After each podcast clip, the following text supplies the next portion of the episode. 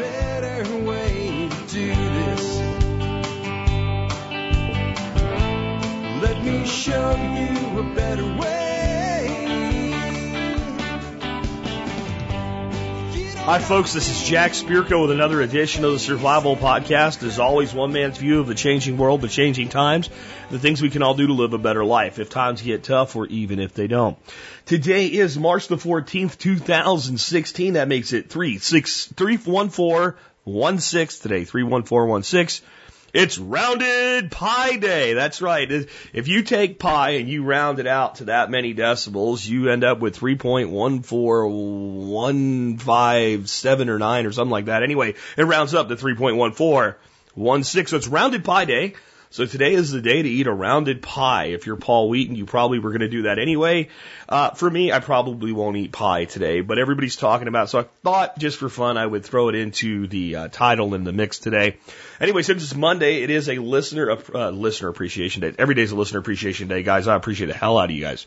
It is a listener feedback show. This is where you send me your emails and uh, I respond to them. You send those emails to jack at the survivalpodcast.com. Again, jack at the com, and uh, you put TSPC in the subject line, and then something to tell me what it's about, like link for Jack, story for Jack, question for Jack, uh, you suck Jack, whatever you want, and uh, that makes sure I take a look at it and uh, consider it for a show like this.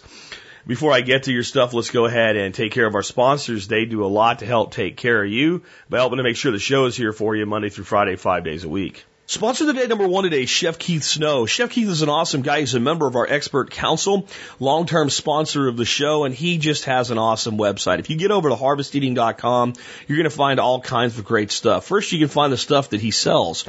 His organic teas, his spices, seasoning mixes, and other products. I use Chef Keith's spices and seasoning mixes on a daily basis, pretty much. Uh, if I'm not re- reaching for uh, the Northern Italian, I'm probably reaching for low and slow or Montana steak or the new prime rib stuff or the chicken curry. It's just all awesome. He also teaches you how to focus on the technique over the recipe and cooking, how to make cooking a life skill, how to cook seasonally and locally. He's got a lot of great videos on his website, a lot of great blog posts, a lot of great recipes, and he's got an awesome podcast. You can find it all at harvesteating.com. And remember, Chef Keith is a member of our expert council. If you have a, a question about cooking, you get it into me and we'll get you an answer for it on a Friday show. Chef Keith Snow at harvesteating.com, long-term sp- sponsor, great partner, great fellow prepper, and just one of the most awesome guys you'll ever meet. Check out his website again today at harvesteating.com. Sponsor of the day number two today is knifekits.com. I really like the entire concept that is knifekits.com. I, I just love it because when I start thinking about learning how to make a knife, I start thinking about, okay, I have to start out with this raw piece of metal. I have to beat it in a forge and make it the right thickness or grind it or cut it or all this type of thing. And that's fine. And I think it's where a lot of knife makers want to be able to get to, you know, go and buying an old file for a quarter or something at the flea market, turning it into an awesome knife. I've seen people do things like that. But with knife kits, you can focus on the final fit and finish of the handle material, making something custom and unique. And you don't have to learn everything at one time. You can learn that final part. Uh, or you can actually do your own uh, shaping, cutting, whatever. You can find raw stock material. It's up to you what you want to do. But for a lot of people, I think just getting a kit in the, the, the frame style that they're looking for, choosing their own handle material, finishing themselves, building a sheath for it either out of leather or kydex or any of the other materials that are there, and being able to work with some really cool exotic materials and make something u- really unique, and being able to get to kind of a starting point first helps them with that pathway down to that skill set development. I'm huge on skill set development, guys. It's one of the biggest, most important things to me in the world. This nation is rapidly devolving into a nation with no hard skills. We need to reinstill hard skills, and making a knife is one way to do that. There's also some other cool stuff there, like making Kydex holsters and things like that. Great project for you to do with your kids. Hey, you guys with scouting groups, what about doing a, a scouting uh, project where every scout makes a knife? It's affordable, and if you need help with what to do, they have books and videos to help you through the entire process. Check them out today at knifekits.com. Next up, let's take a look at the year that was the episode since the episode is 1743. The episode is 1743. I have Thomas Jefferson is born. I also have The Last Wolf Shot and Paying for Invisible Sheep. And I have science, science, science. Since science, science, science is just some bullet points, I'm going to read those and then read about Thomas Jefferson. Joseph Banks is born. He will introduce eucalyptus and acacia trees, free love and cannabis to the Western world. He will be a hoot. Uranium and zirconium will be discovered by Martin Klaproth, born this year in Germany. The father of modern chemistry is Antonio Lavoisier, born in, I'm sure it's like Lavoisier, I guess that's probably how you'd say since it's French. Born in France this year, he will write the first modern chemistry textbook and name the elements oxygen, hydrogen, and begin the first periodic table of the elements. The father of crystallography, Rene Hauy, is born in France this year. He will accidentally drop a piece of calcite, become curious of its crystalline structure. His name will be inscribed in the Eiffel Tower. Let's go on to Thomas Jefferson was born. Thomas Jefferson is born to Peter Jefferson, a Virginia farmer, and Jane Jefferson, a London-born daughter of a ship's captain. He will attend William and Mary College and read law. At 33, Jefferson will compose the Declaration of Independence. His masterfully, masterful writing style will be obvious to all, but his weak voice won't allow him to deliver a speech to save his life. He will become president of the United States, declare war against the Barbary pirates. He will buy the Louisiana Territory because Napoleon will need a quick infusion of cash. He will lower the debt, build a navy, separate church and state, yet attend religious services held in a government building. He will also oppose the Federalists, support states' rights, and express the idea that the Constitution ought to be revi- revisited every few years. I'll admit it, I thought Jefferson was crazy with the last one, but now I'm not so sure.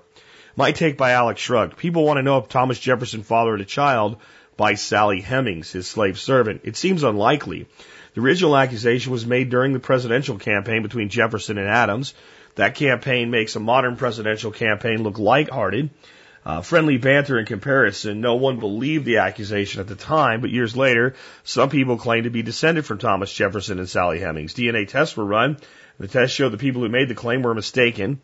However, the DNA did, test did show a Jefferson male along with a, along a different line of descendants. Thus, there was a male Jefferson who fathered a child with Sally Hemings. Was it Thomas? I think his brother is more likely candidate. He liked to hang out with the slaves. Frankly, I remind you that Virginia law did not allow a slave owner to free his slaves. Slaves were considered property like real estate and were inherited in the same way. Um, yeah, I'm not even going to go into the whole slavery issue today. It's a, it's a deep, dark hole that this country should have never gone into. And it is uh, one thing I think we're still paying karmic debt to today. Notice I didn't say we need to pay reparations. So we're paying karmic debt to the fact that we, we had that institution in this nation for such a long period of time. Actually, what I want to talk about is Jefferson's things that he did as president today, uh, opposing the Federalists. Hey, I still oppose the Federalists. Today we call them Democrats and Republicans. Um, support state rights. Uh, you know, I'd like less government everywhere, but the more we consolidate power at the central level, the less voice the people have. Uh, express the right that the Constitution ought to be revised every few years. And Alex says, I thought he was crazy, but now I'm not so sure. I still think that's a crazy idea. Um, here's why. I hear from a lot of you guys about, you know, Mark Levin's idea, or whoever's on the, the drumbeat next, that we should have a convention of the states and get new amendments to the Constitution and all. I think it could be a disaster if we did that right now. I know you want to believe that your your brethren and sisterin across the United States would say we need to further restrict government, but I think right now the the majority of this this country would want to further empower government. I think you'd see a very potential weakening of the Second Amendment uh, with the Convention of the States right now. I really do. I, I don't want to believe that, but when I look at people that's what it leads me to believe. Now, I would all, be all for increasing the, the, the restrictions on government. And I'm going to save that because I have some stuff to talk about later that kind of brings that up uh, again. Next up, before we uh, get into the main topics of today's show, let me remind you, you can help support my show by joining the Member Support Brigade. If you do that, you get exclusive content available only to members. You get every edition of the Survival Podcast ever made in convenient zip files you can download really, really fast from my server. Uh, you get a lot of other really great stuff and you get discounts on stuff that will probably pay for your membership because it's on things you're buying anyway. Might I remind you, we have a lot of discounts on seeds and plants. A lot of you are buying that right now a membership right now could probably, for those of you that are going to buy a lot of seeds and plants, might pay itself back like in the next 30 days. So do consider helping support the show. It comes out to 18.3 cents an episode. Go to the survivalpodcast.com, click on members to learn more. military, law enforcement, Peace Corps, and first responders like uh, uh, EMTs, uh, paramedics, and firefighters, whether you're active duty or prior service. You qualify for a discount on that program. Just send me an email with TSPC service discount in the su- subject line. Tell me about your service in one or two sentences, and I'll get back to you. Do that before, not after you join. Okay, with that, let's go ahead and get into the main topic of today. Um, I want to give you guys an update on my jacked up knee, right? Pun not intended, but convenient. So Jack jacked up his knee in California. Um, I was probably a little bit light on how serious it seemed last week when I told you about it on Thursday. Uh, from Sunday night until uh, this weekend, I could bear no real weight on it. I was able to walk a little bit with a, um, a brace, a pretty like a serious reinforced brace on both sides, uh, and crutches. This weekend on Saturday, we went out and uh, bought a cane that I don't know how much I'll use uh, because it's not better, it's not fixed, it's not over. Uh, I want to go to a less restrictive brace, one of the ones like the neoprene ones you pull over. I'll have to get a hold of one of those today uh, because I want to kind of remind myself not to overdo it. I still have to walk a little bit with a limp, but I am so much better. And I know some people are going to say it's, you know, causation and correlation type thing, and it doesn't mean anything, but I got to tell you guys, even Thursday, so this happened Sunday. And on Thursday, if I laid in bed and I turned over on my left side so that my right leg was to the top and just tried to lift my leg and put any stress on that ligament to the inside of the knee, the pain was unbearable and I really could not support the weight of the leg, not alone the weight of my body. Uh, I also had, so that was on the upper side of the knee on that ligament and the lower side of the knee on the opposite side was where most of the pain was. The reason I want to go to a less restrictive brace right now is I think the brace is causing me more pain than the knee. It's causing me pain in my calf and all because it stiffens up and makes you walk weird. Um, so I'm going to definitely go to a, a lower uh, strength brace. But what I did is Thursday when I got home, I had some uh, comfrey salve that I had made up for myself last year. One of the freshest stuff, and it wasn't the most um, high powered stuff. Like it was kind of a, a, a low dose of comfrey when I made it. So I used that for a day, but I'd already ordered a product called Dr. Christopher's Tissue and Joint Ointment, which is made with comfrey root, which is much more powerful than a leaf. And yes, you got to be careful with uh, the, the alkaloids and liver stuff and all, but uh, there's times to use things. I'm sure it's less risky than, you know, surgery. So I started using that on Friday. And what had happened is even if it felt pretty good by the time I went to bed, when I would wake up in the morning, first thing in the morning when I would try to get out of bed, or if I had to get up in the middle of the night to take a leak or something, it, the pain was really, really bad. So Saturday night, actually Saturday morning, it was like at seven, and I'm like, I gotta go to the bathroom. I can sleep another hour, but I gotta go to the bathroom, so I'm gonna get up. And I was thinking, I don't want to get up because I know this is gonna hurt. I get out of bed, it's not bad. So, you know, I, I get up, I start moving around, and uh, I'm still icing it down a couple times a day and, and using this comfrey salve. But um, I personally believe, based on the, the speed of change of the injury, that the comfrey did an awful lot to help the healing process. And again, I know people are like uber attached to so-called science, and that's what I call it because science has a clear agenda today, and it's to prove the things that the funding of the science wants science to prove, especially in medicine. Um, and there's been a, like an all-out war on comfrey. I've seen way too much, and those of you that have used it have seen way too much. I, you know, most recently we had a little workshop here, like a little one-day thing and I was cutting some pipe in the ground and I have this, uh, my good ratcheting PVC pipe cutter, I can't find it. And I have this kind of one that I, I don't really like as much. It's for bigger pipe, but it just doesn't, I don't know, it doesn't respond well. It doesn't release well. And, uh, when I was, when I was getting it off the pipe, I hit the back of my thumb and it was a pretty gnarly cut. I mean, I looked at it and thought that maybe stitches? Probably not. And they say never use comfrey on an open wound. So of course, I all I did with it the first day was just bandage it and put pressure on it so it would stop bleeding. The next day I put comfrey salve on it, my low yield comfrey salve, and like two days later, the, the skin's completely regrown over it. Um, I'm not saying like you know you can put it on a tumor and it'll go away or something because that's not how it works. In fact, I would say you probably don't want to put it on anything you don't want to be there because it actually encourages the the reproduction and growth of cells. That's what it does. But I'm going to say that I think comfrey ointment should also be part of your preps, especially your medical preps. And this Dr. Christopher stuff, for those of you that aren't into making your own, it's got other things in it, plantain, white oak, and a few other things that, like, for me, I can't really source it all. Like, I have a lot of plantain on the property now, but it's really not the best medicinal plantain. Broadleaf Plantago Major is the plantain you really want to use for making ointments and stuff like that. It doesn't seem to like the heat here. So I have narrow leaf plantain called tonic plantain. It's a good grazing plantain here. Um, and it's okay, but it's not as good. So, um, I'm going to buy another, uh, jar of this and just put it up. And, uh, again, guys, I know, I know some of you will be like, oh, that doesn't prove anything. There's no control group or whatever, but I'm going to say this. If you doubt that, Google the following knee injury comfrey and start researching. And um, what what gave me a lot of hope that this would would help and work is one, I didn't really think I had a tear or even a sev- if I did, it would be a mild tear, not a severe tear, because I didn't feel any pop or rip uh, when this happened. But knee injuries, even like this, can take a really long time to recover from. Um, so I thought, you know, if you have a severe tear, like I don't think this is going to help you. Um, but maybe a moderate or mild tear in one or both of these ligaments uh, on the, the left and right side. Because there was just, again, no way to bear weight, and now I can, no problem. Um, I, I just think that, again, I've seen too much to discount what Comfrey can do. And I think it's something we should all be growing and we should all be learning to make our own poultices and salves and stuff with. So real quick, I'm going to tell you again how to make any basic herbal salve. Now, quantities, you got to look things up, decide what you're trying to make and ever. But in general, just to make an herbal salve, you take the herb that you want to use. You can either use dried or fresh, and you get a larger concentration from a smaller amount from dried, obviously, right?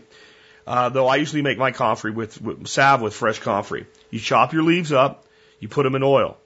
You you heat that oil to a low temperature. You don't want to fry it. Like we want a warm temperature small crock pot set on low is something a lot of people do. What I generally do is I just put it in a big pot. I put it on the stove on low temperature and I use a thermometer. I bring it up to about 160 degrees. I shut it off. I put the lid on it. That's it. And uh, I might do that once or twice more um, while it sits, and I let that seep for about uh, about 24 to 48 hours, depending on what I'm looking to do and then I strain the oil off. And then I cut up some beeswax and I melt beeswax into the oil. So I, again, bring it a very gentle heat. You don't want it boiling, just enough to get the beeswax to melt and incorporate.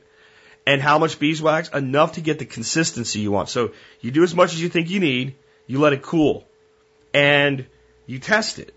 And if it's too thin, you, you add a little more beeswax and heat it up and do it again. If it's too thick, you add a little oil. All right, that's it.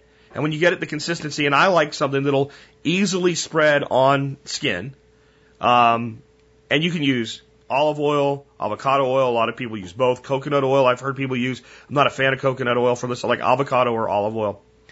And uh, then heat it back up so it'll pour, and pour it into your little containers. Label it and date it. And I like to keep it in the refrigerator. And with comfrey, I would suggest that you might want to add a couple drops of peppermint oil or some peppermint leaf because comfrey oil doesn't comfrey doesn't smell very well uh, once you do this to it. So adding something like peppermint, it's not so much for what it can do for you, but it can just kind of give it a more pleasing aroma. So little bonus segment on making your own herbal salves there today. And if you you want to get more about this, just go to YouTube and type making herbal salve, making comfrey salve, making plantain salve, making calendula salve. This is a great skill to develop. It's so simple, and it I believe it's another one of those things that can be an add-on product for a business. I don't know how much money you're going to make with it as a standalone, but if you have like a small farmstead business and you have these herbs growing on your property and you make up small amounts of them and sell them for four, five, ten bucks, you know, for whatever you're you're making. Um, I think once people try, especially comfrey on on light abrasion, scrapes, bites, things like that, the one big thing with comfrey, you do have to warn people of this, is if you have a serious cut or laceration, um, you really don't want to use comfrey because it will actually heal the surface and can actually heal in an infection. So that's the one big concern there. Uh, and those of you with the whole "it kills your liver, you're gonna die," um, the, the number of leaves in the in the in the number the number one cited study for this that they gave this rat, these rats concentrated components from the comfrey leaf, just these alkaloids. For you to consume what the rats consumed, you would need to consume 66,600 leaves of comfrey. It's not the demon people say it is. Do your own research, make your own decisions on it. Um, next up, I want to let you know that I'm probably going to be doing, I'm going to be doing a work with Jack weekend. I'm waiting to determine by the end of today, and if I don't get an answer by the end of today, I'll just make a judgment call uh, to whether it's going to be Saturday or Sunday.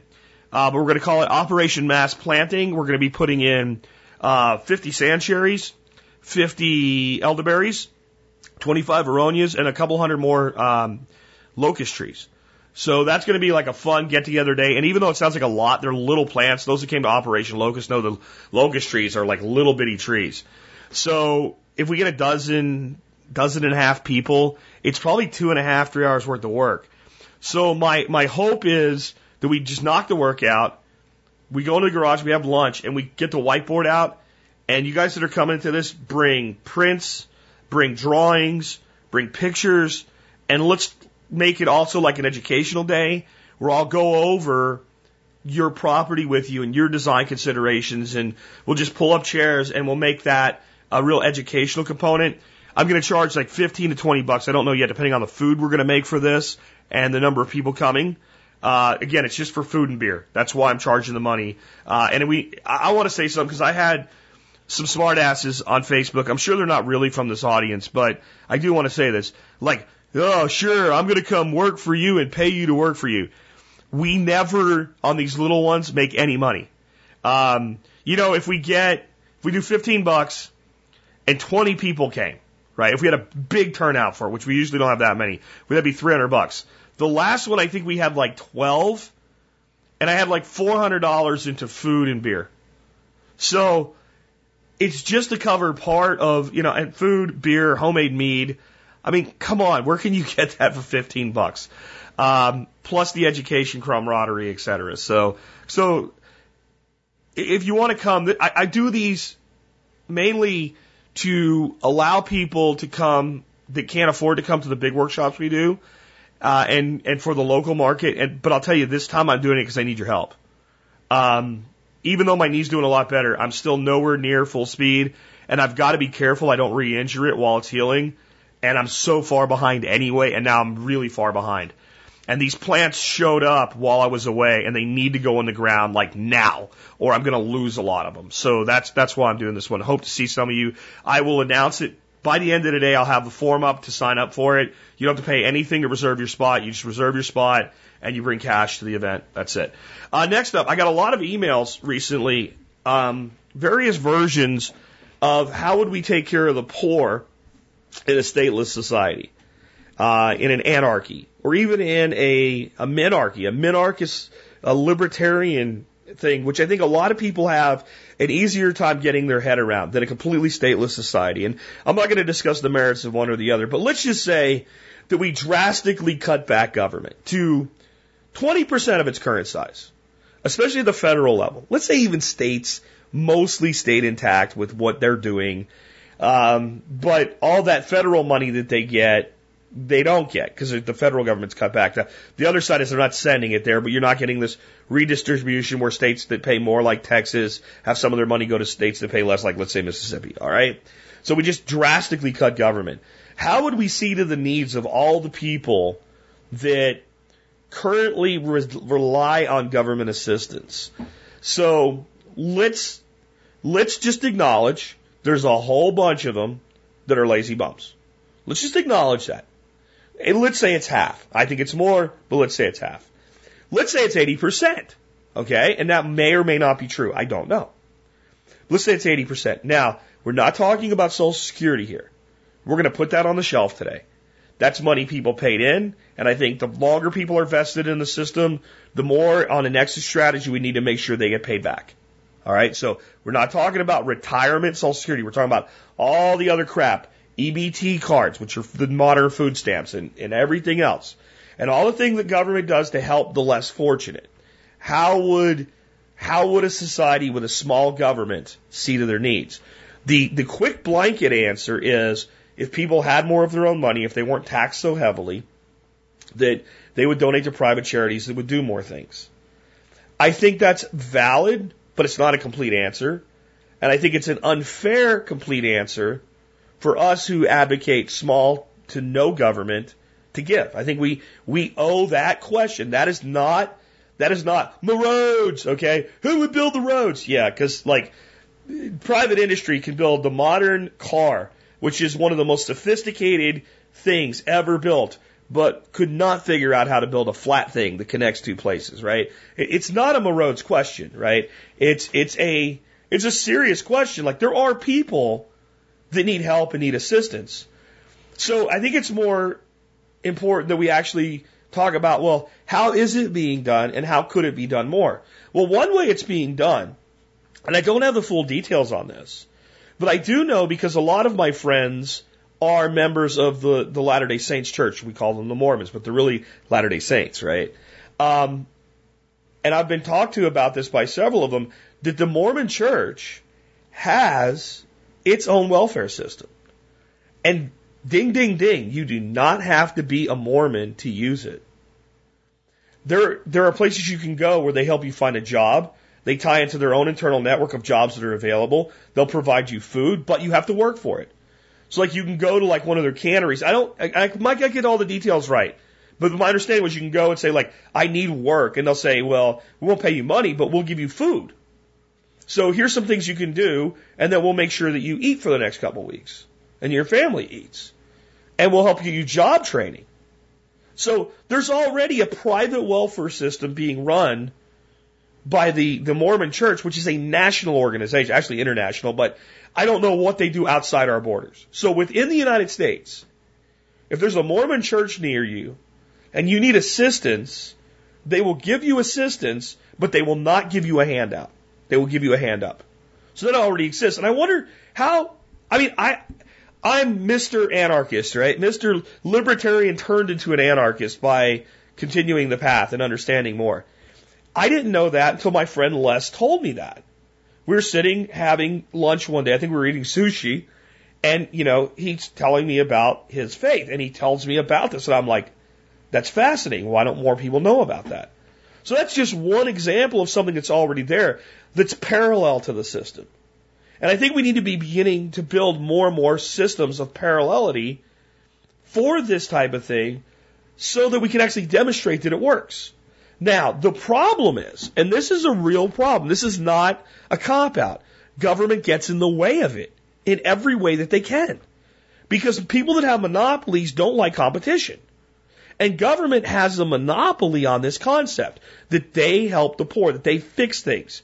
And that's why they've created things like tax sheltered organizations to do it because we're enabled. See, that's what government will tell you. Okay, well, people do give money to organizations and churches and stuff that do good things, but it's a partnership with government. See, we set up this tax free status for them, and that lets you give them money and write it off your taxes.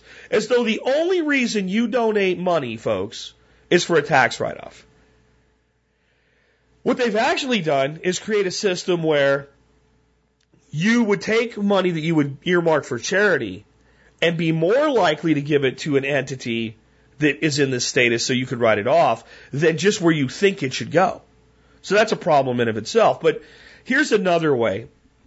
Uh, Dorothy and I just watched, I don't know if it was 2020, I don't know if it was Dateline, whatever, because it was like a rebroadcast on one of the cable networks. I think it was on Oprah's network. Um, and I really wasn't watching it because I don't care to watch stuff like that much. But this one caught my attention even though I was doing some work on my laptop. And it was about heroin. And I found it interesting because I heard Donald Trump say that heroin was at epidemic proportions in New Hampshire. And I just thought, I don't know about that. Well, apparently he wasn't lying. Um, it is. It's it's a major problem all over the country, but apparently New Hampshire is like eaten up with it. and there was this young guy in New Hampshire, and his wife had gotten into a treatment center, and he spent over a month calling around every day, basically begging to get into a treatment center and there's only so many places that you can go and so much space in them. So he, and I won't even talk about how government limits that. But he finally finds a place, but he's got to wait 48 hours to go there. And he's shooting up in those last 48 hours. His in-laws are on his case for shooting up. And I'm thinking, I don't like it either. And I don't think he should be doing this either. But if the guy's begging for a treatment center, he said, I can't control this. I'm an addict. I need help. Well, he finally gets into the treatment center because he goes to a residential treatment center, whatever that means. Even if they have a doctor, they can't medicate him. All they can do is help him through the withdrawals and give him counseling. He can't get any kind of a weaning off medication. So three days into it, he tweaks, he runs away, and he dies of an overdose. Okay. Here's what I'm going to say. If it was my house, if it was my house, if we could get a doctor to voluntary, voluntarily or for pay overlook you and you were coming off heroin, and he was able to prescribe medications and see their administration for you, you are a thousand times safer no matter what is not in my house. No matter, I don't have crash cards, I don't, whatever, I don't care. You are a thousand times safer than going out on the street and shooting up heroin. It is the state that prohibited this young man from being medicated as part of his recovery and could not provide a place where he could go do that for him, even though he was begging for help. In my opinion, the state's policy is as responsible for this young man's death as his initial decision to use heroin. Because once he became an addict, the whole, well, you just shouldn't do that. I, I understand. I agree. You know, I'm pretty soft on my stance on marijuana. Uh, my stance on heroin is you shouldn't do heroin, period. Period. End of story. No, no other action, you know. I'm not really for prohibit, prohibition of it. I think that empowers it. But I think that um, it, it, there's no good from heroin. There's nothing that's good from heroin. I also want to real quick point out how people get on heroin a lot of times. Sometimes they just go use drugs. But a lot of times people get on prescription medications that are opiates. They can't afford, for one reason or another, to stay on them. They become addicted and heroin becomes a cheaper option. I mean, let's be honest. That, that, so my point is, if, if the state's going to tell you, well, one, we'll lock you up for possession of it. Okay. Uh, number two, you can't go get medicated unless you go to the right type of facility. And number three, there's no room at the right type of facility, so tough, tough luck. I think at that point, they're co-responsible for his death. Here's another example that came from that same show. A guy and a girl get hooked on heroin. She doesn't realize it until like the fourth or fifth month of her pregnancy that she's pregnant because she's that whacked out. But when she does realize it, she gets off heroin. She manages to get some sort of a medication that keeps her stable. And the guy just quits. He manages to do it. He just quits. He had been priorly arrested for possession and selling of heroin in Vermont. He skipped out on his probation. This is, I mean, he did. But they get into this little house, a rent house. The wife's staying straight. He's staying straight. They're raising their daughter. He's busting his ass working full time for $10 an hour. Not a lot of money, but he pays the bills. Her medication, $17 a day. He makes $10 an hour. That means he has to work two hours every day just to buy her medication, but he does it. Sometimes they have to scrape pennies and buy one day's worth of her medication at a time, but they do it. They're getting by. They're making it happen. Okay? He realizes I need to clean up my past. He goes to Vermont. He turns himself in. His attorney says he has a job. He's working full time. He's supporting his family. He made a mistake. It would make no sense to put him in prison. And this fat pig of a judge, this lady, this fat pig, Twinkie eating, ho ho munching pig that wants to look tough on crime says, I don't think he gets to decide when he gets to clean this up. He should, just, just, I just wanted to, really, I wouldn't, but it's what I wanted to do when I heard her mouth. She throws him in jail on a $5,000 bond. They do not have the money the, the, the girl goes to his mom's house in Nevada and brings the baby. Cannot afford her medication, can't get a job. Within a few weeks, she tweaks, leaves the baby behind, and is on the street. And let's face it, she's probably hooking for heroin. Young, pretty, blonde girl that needs heroin. What do you think's going to happen? Um, the mother ends up with te- temporary custody, and they didn't end with how long the young man spent in jail. Okay, I think, I, I honestly think, an unrestricted society that had the ability to use all technology and all resources to help these two people could have saved a life and saved a family and possibly another life. Because there's a very good chance this young blonde girl will end up dead. She will end up dead. She will end up OD'd. So when you talk about like how would we take care of people in a in a, a minimal government society, I think we'd do better than we're doing now. And I think there's many ways we could be doing better if we weren't restricted from doing it. And if we reduced tax, if we just got rid of income tax, we would actually enable charity because people would be like, oh, I got to donate to this group because the government blessed them because I got to get my deduction.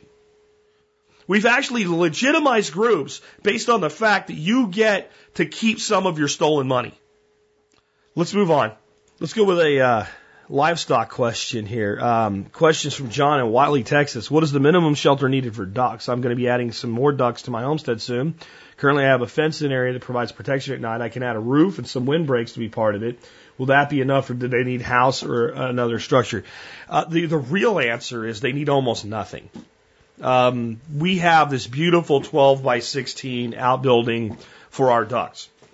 It is not there because I sat down one day and said, I need a duck house. Let me go out and spend a lot of money on this structure. It's their house because they they fit best on the property in that space, and it was already there when we moved in.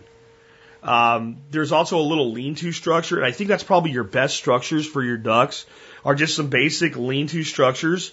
So you got a roof and three sides and an open front, and they'll go in there when they need to, and maybe a couple facing in different directions, so that if there is a heavy wind and ice event or something like that, that they have different places they can go, uh, and make sure they have enough space to fit in them.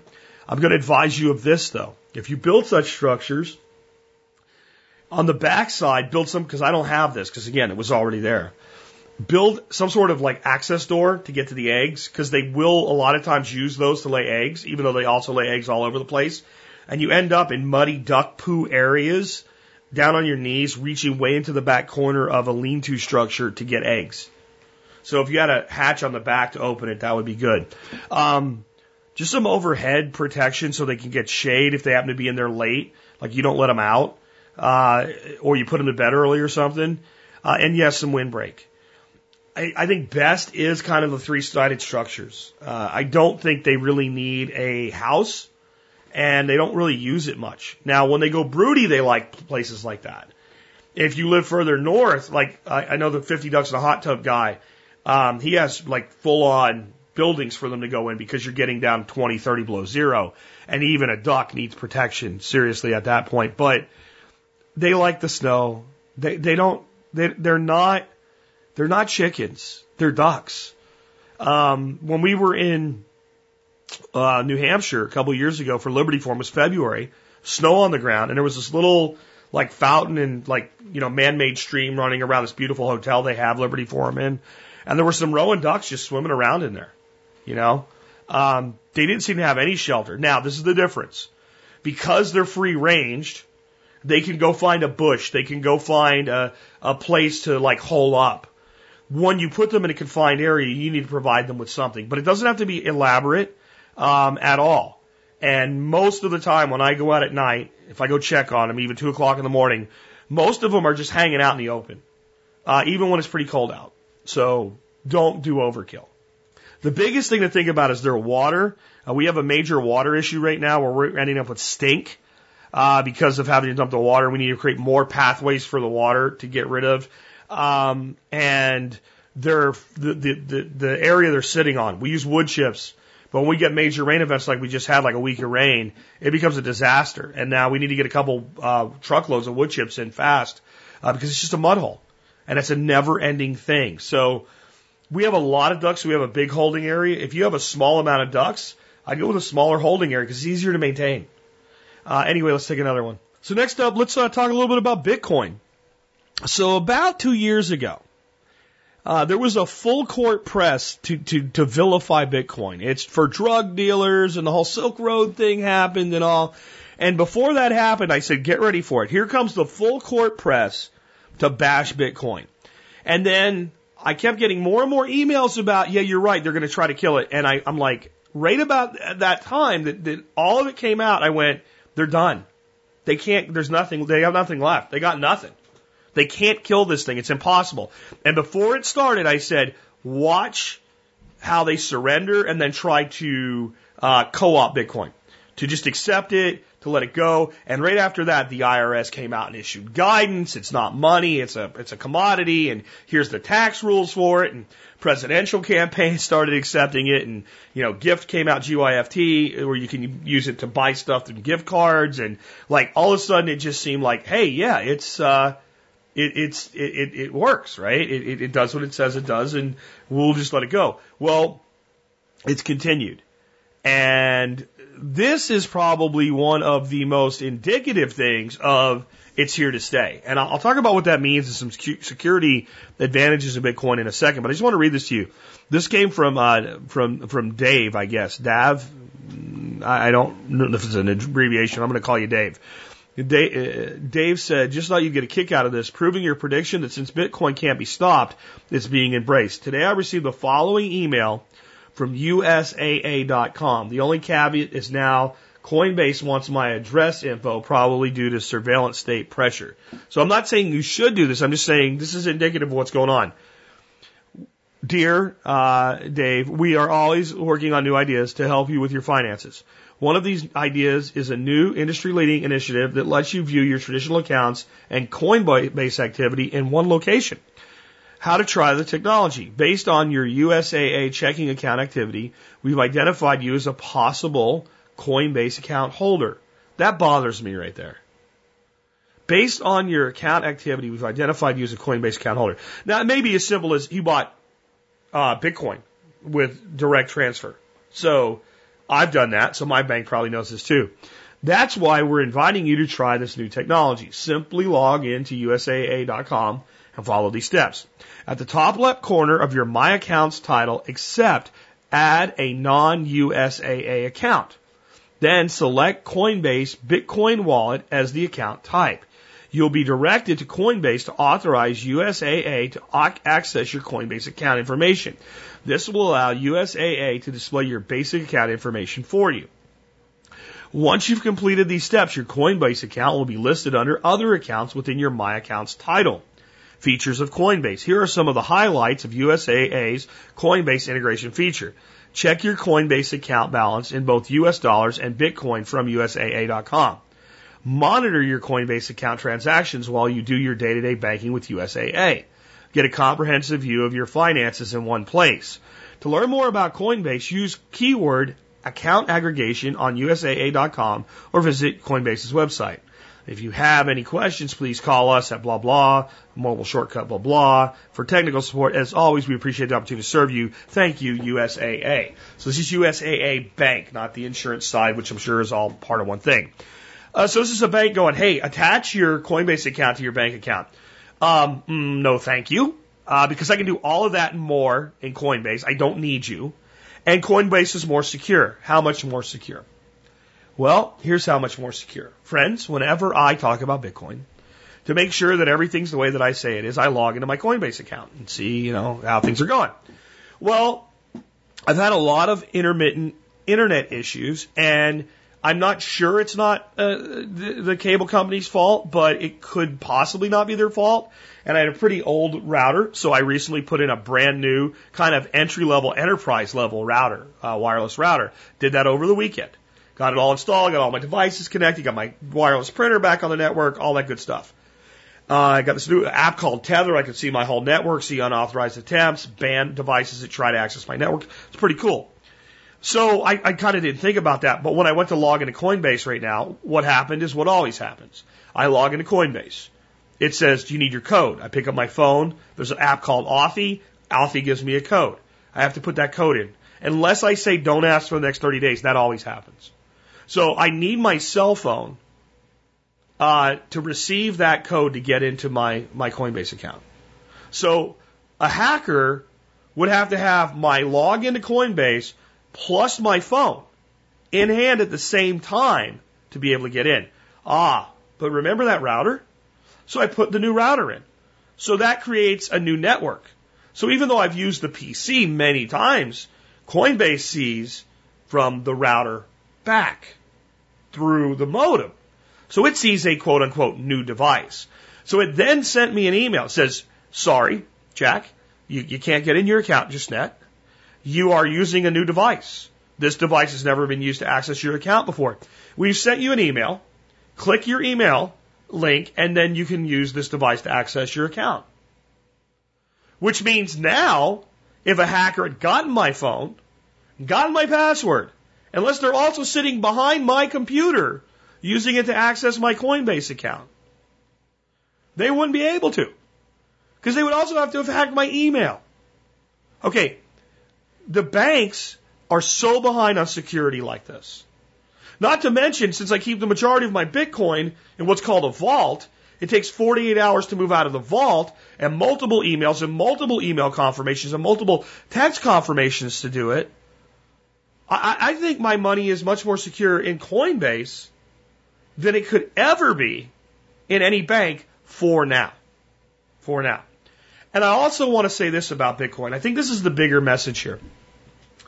Bitcoin is what's known as a deflationary currency, which means since it's a known quantity and it gets harder to extract, so the way Bitcoin works is computers mine the technology. There's only so many Bitcoins that will ever exist. We know how many there are. We even know the last day. It's like 100 years from now that the last Bitcoin will be mined. And there's less and less every year. Because of that, as long as it continues to function, it has to become worth more over time, especially relative to an inflationary currency, which the US dollar is. So, given that we now are at a point where Bitcoin is stabilized and any attempt to destroy it has been destroyed and beaten. I would say it makes sense to invest in Bitcoin. Long term money, not a lot, but if you have extra money and you put it in Bitcoin and wait 20 years, I think you'll be pretty happy with your decision. Not this trading stuff and get rich quick and the opportunity that existed very early on if you hit it right, but long term play. I think Bitcoin's become a long term play because mathematically unless we radically change our economic system, um, it has to work out that way. It was designed to work that way. And when you design things to do something, generally, based on mathematics, they do it. So, more on Bitcoin, guys. Um, if you're not using it yet, I suggest you consider starting to use it and learn about it. Next up, let me play you a little excerpt from a piece off of RT, uh, Russia Today. And um, I at least this didn't happen in America, but God, when you hear it, you'll know it, it sure could have. It, it certainly could have. In the UK, a four year old boy caused a scare at his nursery school after drawing the following picture. He drew his father cutting a cucumber, but mispronounced it to his teacher as a bomb when explaining the drawing. She then raised the alarm and wanted to refer him to a de-radicalization program. It's not the first time misunderstandings of this kind. Three months ago, a 10 year old boy from a Muslim family got a visit from the police after writing a terrorist house instead of terrorist house during an English lesson. The recent terrorism prevention policy in the UK has triggered quite a wave of comments online. Under the UK's anti-radicalisation programme, teachers are obliged to report on any suspicious behaviour. Authorities in the London Borough of Camden have even released a leaflet for worried parents. There are several alarm bells they should be looking out for, including anger against the government's foreign policy and mistrust of the mainstream media. Terrorism and radicalisation expert Dr. Doug Weeks says such cases are likely to become more common. Well, I think that their uh, their intent is well well intended. Uh, the problem is, and it's drawing a lot of criticism and concern from all quarters, um, that uh, things like this uh, are going to uh, become much more prevalent since the um, the inclusion of the counterterrorism and security bill uh, in February of last year, uh, reports of youngsters uh, being referred went up uh, three times. Uh, why did I play that? Seriously. And now I have to edit it because there's a whole bunch of like social media stuff with music I have to pull out of the middle um, to get that segment right for you guys because it'll just be music playing. You'll be like, what the hell is this? But um, uh, why did I? I mean, it's Monday. My head freaking hurts now. I, I mean, you talk about like something will give you a migraine. Um, here's the thing. Don't you think if you're a teacher at a freaking nursery school, you're aware of the fact that four year olds sometimes use words that aren't quite right? Like they don't quite get there? Or, some kids writing, uh, you know, if you're a teacher, shouldn't you be like teaching kids context? So we, we used to call it context clue when I was in school. So they would take a word that it's likely that a fifth grader wouldn't know what it means, put it a sentence, and then say, what do you think it means by the context? So the terrorist house, I'm sure he was like, yeah, the house is terrorist. And, oh God. But the four year old, there's a couple things. Number one, the state should have no access to your child at that age. Period. None. They're not, the state is not responsible enough to have access to four year olds. I don't think the state's responsible enough to have access to 12 year olds, but four, so it's like nursery school is now controlled by the state. and there's more of it here in the UK, uh, the United States, right? We call it pre-K and crap like that. Um, but in the UK, it's a regular thing. Like your kids just go to school younger.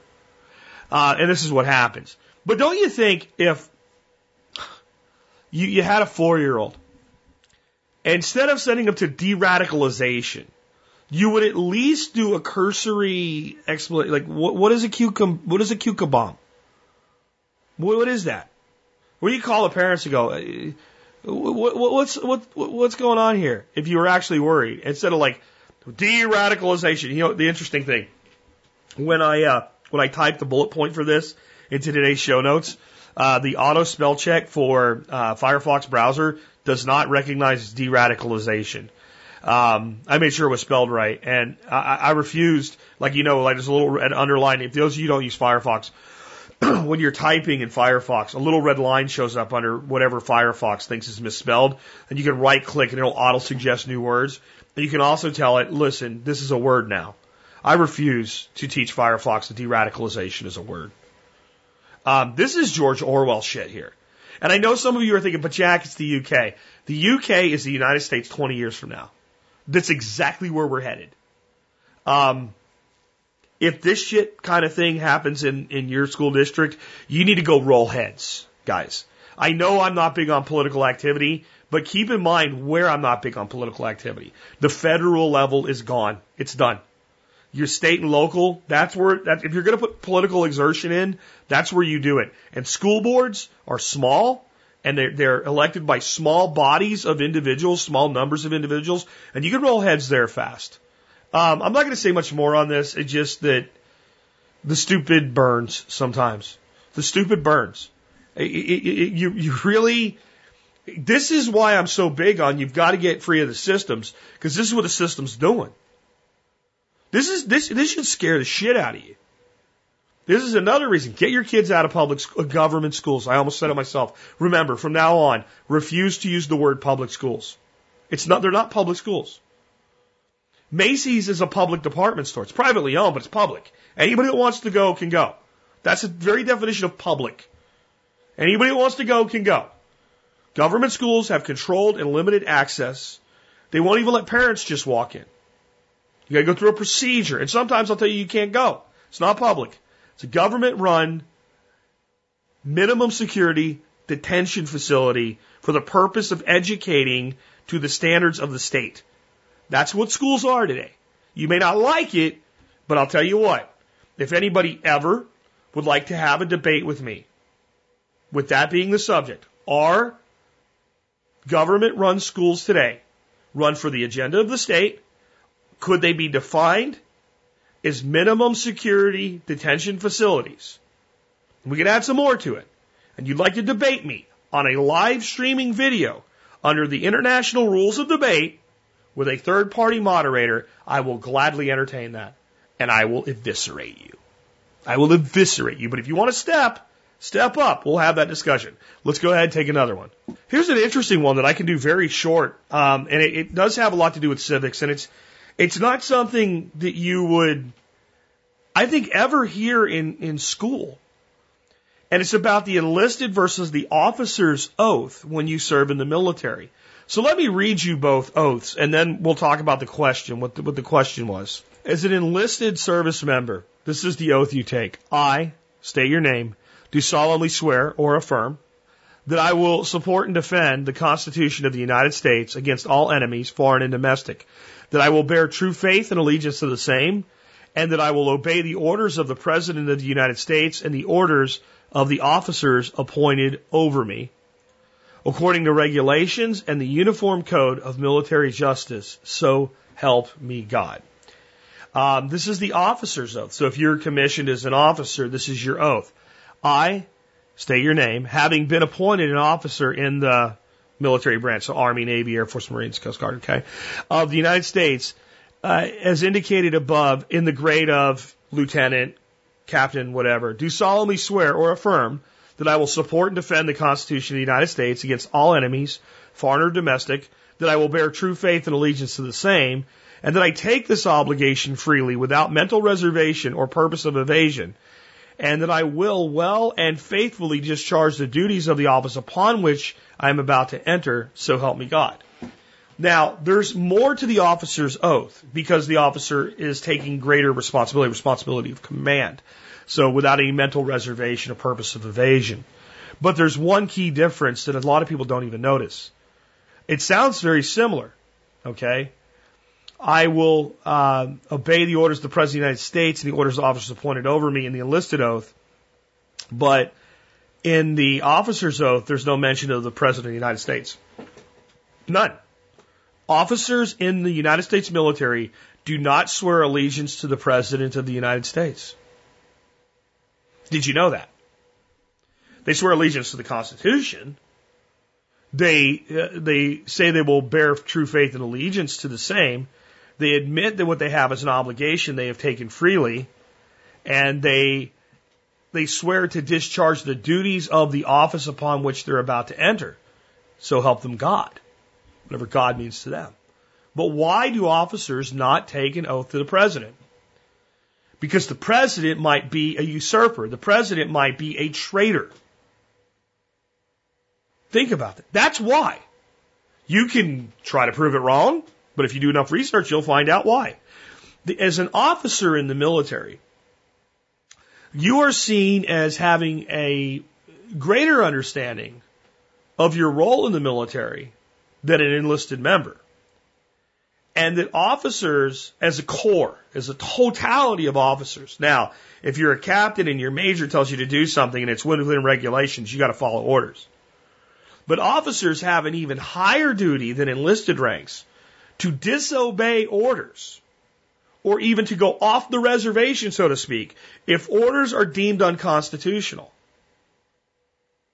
The officers of the military are called on as a corps to if a president becomes a dictator and issues clearly unconstitutional orders to refrain from allowing their soldiers to perform those duties. And that's why it's not in there. Do you think that should be taught in uh, civics classes in uh, government schools? Why isn't it? Why isn't it taught? Because it would get in the way of the concept that the government is the ultimate authority. Because what are soldiers in our military today? What are airmen and, and, and, and, and seamen and, and uh, Marines? What, what are they? They're citizen soldiers. They're not conscripts. I mean, yes, we had a draft, but even under the draft, the, the, the military personnel of the United States have always been seen as citizen soldiers. There's not a separate class. See, there are militaries, especially in the past, where once a person became a member of the military, they were in a different class of society. Not necessarily better or worse, but a different class. They were seen as property of the state. And they did not have the role of citizen, they had the role of soldier, not a dual role. As a soldier in the United States Army, you're a citizen soldier. They even teach you that. So that song from, uh, what is it, Three Doors Down, Citizen Soldier, right? That's really about the National Guard. It doesn't just apply to the National Guard and the reserves. It applies to all soldiers, including active duty. You have a duty as a soldier or a Marine, etc. You also have a duty as a citizen. And the check, so like we hear checks and balances, but we don't talk about checks and balances like jury nullification. We also don't talk about the check and balance in the, uh, the, the military. The military is literally called on in the event that the president or those appointed under the president begin to act clearly unconstitutionally to coup. To say no, we're not going to do that. Start rounding people up exactly how, like, so this has to come from higher up in command, obviously. But even lieutenants or captains given an order that look at it, if it cannot be explained to them why we're doing this when we're not supposed to, they're called upon to not discharge the order. That's why it's in the oath. Again, maybe we should be teaching that in those government schools. Quick one here that just makes me feel good. Um, this is from Nick in Colorado, who I believe, based on everything I know, is the person that we see on uh, the blog with the handle Unentitled Millennial. Um, this is what he has to say. Hey man, I just want to let you know that your last show on low cost small business ideas inspired me to throw a simple WordPress site and some advertising up. And today I just got my second client signed up for $7,750 of stonemasonry work. Two weeks from now, I have, I will have more money in the bank than I've ever had in my life and one more beautiful kick-ass project for the portfolio. Thanks for lighting a fire under my ass, man. Hey, Nick, thanks for doing it. Like you have a skill and I've heard so much from you about, well, I'm trying to get a job. I'm trying to get a job. And I'm like, stop trying to get a job and, and, and take the skill and make a business out of it. Uh, it's a skill that not many people have. And you're going to learn and you might not make as much profit as you planned on here. I mean, don't spend that money yet, Nick but you, you've, you've started. And every person I know today that really doesn't worry about money doesn't have a job. They have an income. And those are very different things. Very, very different things. You might have an income from a job. What I mean is they have a job or they have an income that's independent from employment. And even people that have relatively small incomes they're not real worried about money if they have that type of an income. So kick ass, Nick. I mean, it just, it, it changes everything when you take charge of your own income. Um, and I, I'd kind of like to point something out here, whether you realize it or not.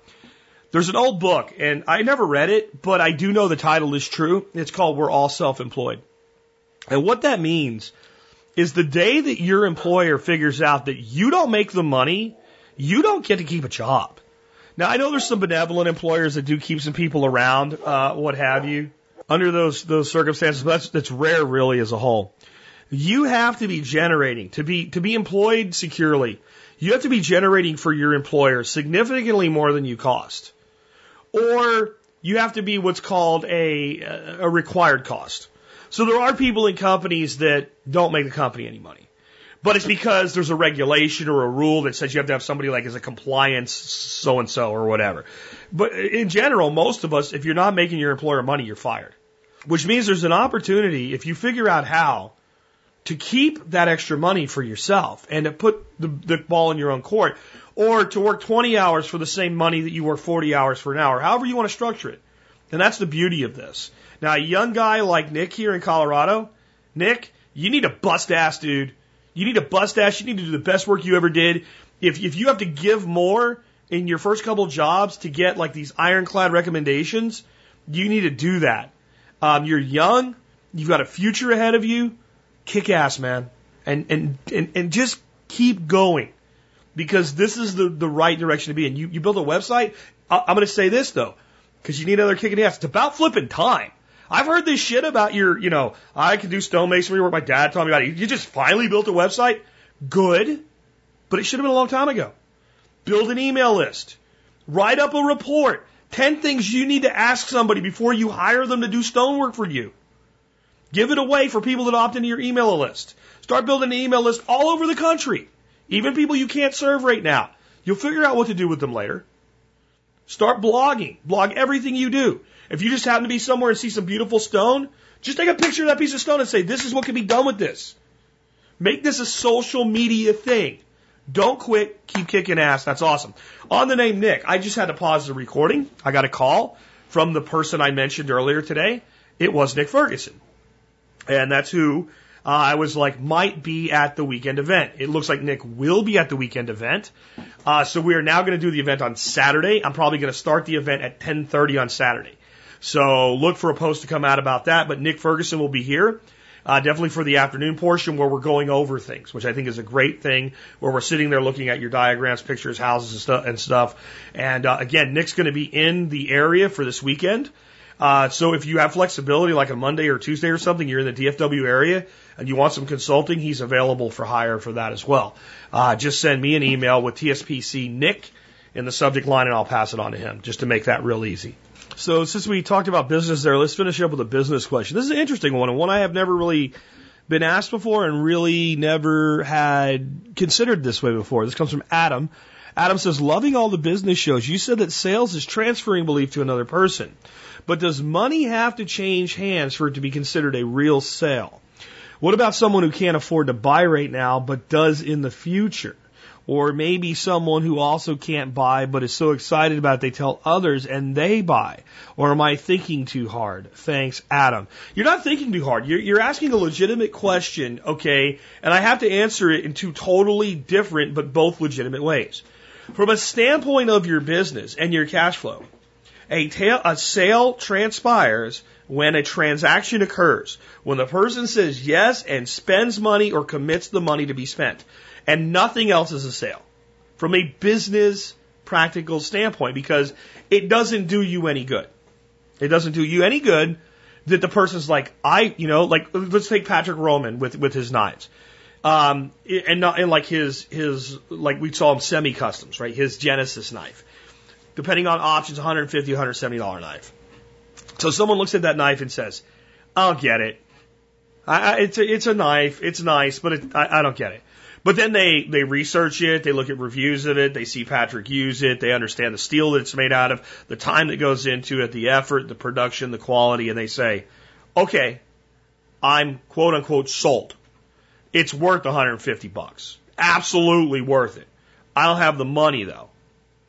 I have sold the concept, but not the product. I've transferred the belief, and I've always couched that definition of, of it, what you call an absolute definition, transfer of belief, with if if you've sold the, the product properly, if you've transferred the belief, if the person has a need or want for the product and the financial ability to purchase it, then they will buy it if you've done your job right. But there can always be financial inability, okay, or lack of a need or perceived need. So a person may say, you know what? That knife's totally worth 150 bucks. Absolutely worth 150 bucks. Um, and I have 150 dollars. But if I spend it with you, I can't spend it somewhere else, or I can't save it, I can't pay down debt, I can't do whatever. And I believe that your value is there, but I believe my $12 Mora is good enough for me. Okay, then I've sold the belief that the knife has the value, but I haven't sold the belief that it will benefit the person sufficiently for them to spend the money. And there's an ethical place here that you have to be careful of. This isn't voodoo. This isn't tricking a person into spending money. A good salesperson, whether they're selling a product or a service, doesn't matter. We're looking for what we call a qualified prospective buyer. And a qualified prospective buyer, if you are a money hungry insurance agent following the training they give you, is anybody who you can get to say yes and give you money. That's it, right? From a moral standpoint, as a moral business person, and if you're in your own business, you better be moral because karmic debt is a bitch, okay? The qualified buyer is as follows. They have the financial means to purchase my product. They have a genuine desire and or need for my product and my product or service is a legitimate good fit for them at this point in their life. If all those things add up, all you need to do is transfer belief. Once you do, you have a customer. Now, let's try it a different way. I say to you, um, my consulting is worth $250 an hour. And you say, done, I believe you. But my consulting is for business. Now, guys, I don't do this, so don't say I'm going to pay you because I. Let's just say that I was doing business consulting at $250 an hour, and this is what you get for that. And you say, yeah, I totally believe you, but you have no, no idea about setting. You're not sure if you really want a business or whatever, but but you're sold on the belief that, that I'm worth it. Later, you put together a, a, a rudimentary plan where you're like, I think I know what I want to do. You lay some groundwork, you do some market research. You're able to, like when I used to do business consulting for individuals, I had a questionnaire. Don't ask me for it. Maybe I'll rewrite it someday. I don't know where it is anymore. And I'd say, here's 50 questions. Answer these 50 questions. And you've done the majority of your own consulting at that standpoint. But what you've done is saved me like five hours of talking to you.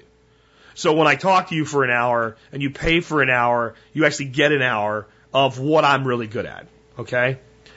So you're sold on that. You fill out my questionnaire. I look at it and say you're qualified. You have enough of an idea of what you want to do, or you're far enough along in your planning or whatever that I think I can help you. So now you've met my criteria. You've sold me on the fact that I that you are a qualifying customer.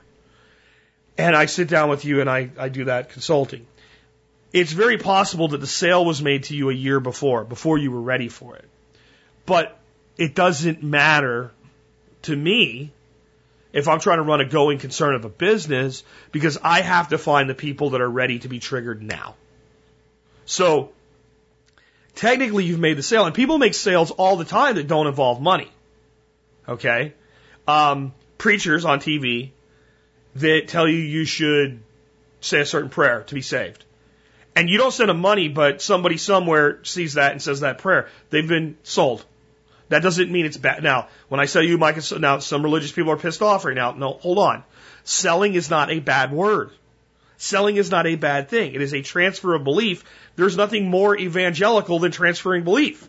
But you've sold the person on an idea. When you hear me say, you know what, folks? Um, you should grow comfrey in your backyard and you never spend a dime. You find out your neighbor has comfrey and they just yank some up and hand it to you and you plant some root cuttings. I've sold you on the idea of growing comfrey. This is where we who are in what I call real new media, right? Because there's fake new media. Fake new media is all the bullshit that looks just like what's on TV, but it's online.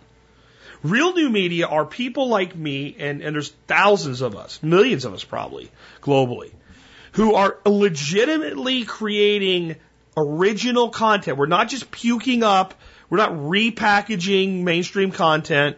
We're not just saying everything the mainstream says is wrong. Here's the converse. We're actually creating original content. And we build followings. We, and, and I learned this very early on because it, it, it kind of hit me with a, like, when I started this show, like the first couple of weeks, I didn't see it as a real responsibility right? I just saw it as something I was doing. So I started saying all this stuff that I learned in my life. And people would say, well, I tried that and it worked. And I started getting emails from people like within the first few weeks that were doing the things I was saying to do. And I went home that night and I watered the garden like I always did back then. And I went in the house and I got a beer. And I went outside and I just watched the bugs and stuff fly around. And I just said, I'm going to take a minute here.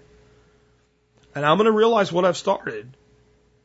And I'm going to realize that, like, I have to be more diligent in fact checking things, or I have to be more diligent when I'm saying, and I thought I always was, but like, I was just like gut checking myself. Like, if I'm theorizing, I need to be really clear this is a theory. Like, I, like I did a show very early on called The Green Greenhouse, which was like the self-sustaining greenhouse that used rain catchment and stuff like that. And, you know, I was, by then I'd had this kind of, you know, come to reality moment and said, you know, I'm, I'm saying right from the beginning that this is an I, these are all things I think would work, but I'm not saying I've done them and they do work. And I try to be really careful about that. And I think that if you're blogging, if you're podcasting, if you're doing YouTube videos, you need to do the same. You need to be very clear when you're, especially as you develop authority. And over the years, as people try what you've said to do and it works, if they've done that three or four times, it's very likely that if you say A, B, and C equal D, right, that if you do that, they'll just assume you're right. They'll be like, okay, well, Jack said, you know, Jack said to buy a Rogue hoe, and I did. And it was, the, he said it would be the best tool I ever owned, and it was. So Jack sold me on the Rogue hoe, even though he didn't get the benefit of the transaction. He sold me on it, so that worked out. Uh, Jack told me that if I planted Comfrey, it would do all these wonderful things, and it does. So, so that works. And, Jack said if I paid off my debt, I would never regret it, and I did. So that works. And Jack told me to get out of the stock market last year again, and I did, and that worked. And I'm glad that I did. And, and, and Jack's told me all these things. So when I say, you know, Rumpelstiltskin is a real person, unless it's that preposterous, you have a tendency to go, Jack wouldn't steer me wrong. And I would never steer you wrong by intent. But I'm not infallible. I, I've said many times I reserve the right to be wrong. So I think that part of selling and understanding that selling is about more than transactions of, of money to from one party to another is as you develop authority in, in, in new media or even in your community, right? Uh, you know, there's people inside churches, inside uh, organizations, whether they're governmental or non-governmental organizations. There's leaders, leader, what I call uh, titleless leaders I've always felt that way in, in business. Before I was the boss, I always had more pull with my coworkers than the real boss. And, and, and I was pretty arrogant. I'm talking to my early 20s guys where I had a situation where I had like nine people working on a crew with me. And then we had a 10th guy that was the foreman. And before I became that foreman, I could get those other nine guys to do anything I wanted to do and to trust me implicitly because I was competent at what I did. And I was pretty arrogant about that because the youngest guy on that group was a day older than my father. And that's why it was a little controversial when I got put over that group of people, but I I earned my way there. But I was also arrogant. And I, I realize now that if I believed something, I would just say it was true without really making sure it was going to work. And uh, today, because I have so, you know, instead of nine guys putting a cable in a wall, um, I got, you know, 100,000 plus people listening to me. And if I say, well, go out and buy this, then like a bunch of people do it. Or if I say, like, make this change, a bunch of people do it. So that's selling. And what you learn when you're a good salesperson that is moral and ethical. And this is, this is so important for your business development guys. When you have a track record with a customer base, that you always put them first and you always do your best for them it becomes very, very easy to sell them something new. And it becomes very, I mean, I can't tell you how tempting it is when I get an email from somebody that says, here's a pre-written affiliate email. And I'm selling this package of 99 videos or whatever. And I'm selling it for $99, so it's only a dollar a video. And if you just send this email and make this blog post and uh, 20,000 people sign up for it, uh, I'll give you half the money. Guys, do the math. That's a shitload of money, and that's a real email that I get. It's very tempting to go, it's only a hundred bucks. People won't be that. But I'm like, I don't have time to review this. It looks a little hokey to me. I'm not sure about it. Whatever. Uh, no, I'll turn it down. And that's the difference between businesses, especially online, that go the, the distance. The marathon business, the legacy business, and the sprinter that makes a lot of money really fast, but then it fizzles out. And I can tell you when I started in, in, in online marketing, there were all these people teaching ways to make money. And a lot of them were making a lot of money teaching ways to make money. And the stuff they said to do worked. But they would sell anything to anyone as fast as they could with no concern. And all of those people are gone. All of those people are gone. But the people that I watched build real businesses based on ethics and morals, they're still rocking it. And, and, and that online, offline, it doesn't matter. So this is a really important question. I hope it helps you think about selling and selling ideas to your friends and neighbors. Like just like we should do this. Like don't be scared, but be sure. Like that would be like my biggest advice there because I don't want to cause the converse. There's so many people that are afraid to speak up, that, that, that are afraid to try, right? Just couch it with, I'm not sure, but I think. Let's, how can we do this and be safe? How can we have a mitigation in case it doesn't work? Let's not go all in on something before we prove it out. But be bold at the same time. Because you, you, to be a good salesperson, whether it's to sell an idea, a concept, a thing, a service, a product, It's all the same. You have to be bold. You have to be confident. I'm not sure, but I think this is our best play right now. Here's how we can do it and make sure nobody gets hurt. Right? Okay, versus this. I really don't know. I don't know what else to do. We ought to do something. Maybe we should try this. That might even work with some people, but it's not selling. It's begging. Please come along with me.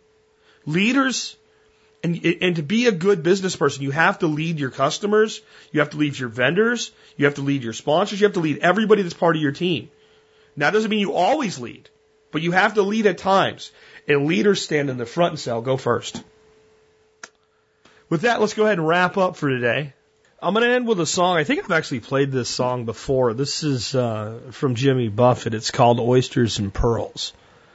And uh, it's really a, a deep song. I, I, I love playing Jimmy's deep stuff because so many folks out there think Jimmy Buffett's just about getting drunk and high and fat guys in Hawaiian shirts and stuff like that and people running around with fins on their head and Margaritaville, all right? But the, the man's a, a musical poet. And uh, this is what I'm trying to get through to you today that all of us in this world are given incredible opportunities, and many are fine just sitting around going with the flow and being oysters. But those of us who want to be pearls, it takes some irritation. Uh, literally, that's what it takes to make a pearl. It is an irritation, and it doesn't always work out perfectly. But when it does, it's worth it. With that, this has been Jack Spirko with another edition of the Survival Podcast, helping you figure out how to live that better life if times get tough or even if they don't. Lindbergh left Long Island in 1927. Thumbed his nose at gravity and climbed into the heavens. When he returned to Earth that night, everything had changed. For the pilot and the planet, everything was rearranged. We're a pretty mixed up bunch of crazy human beings. It's written on our rocket ships and in early cave wall scenes. How does it happen? How do we know? Who sits and watches? Who does the show? Some people love to lead, some refuse to dance. Some play it safely, others take a chance. Still, it's all a mystery. This place we call the world, where most live as oysters, while some become pearls.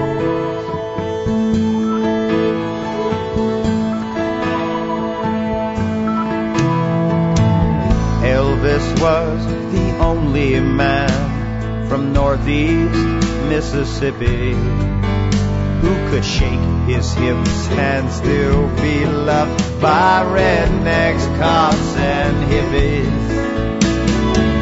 It's something more than DNA that tells us who we are. It's method and it's magic. We are of the stars. Some never fade away. Some crash and burn.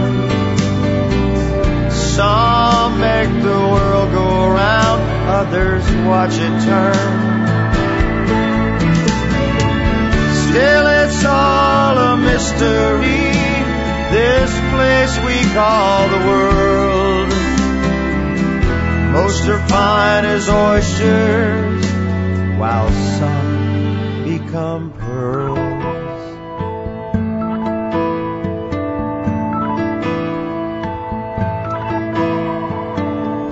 Lindbergh left Long Island in 1927.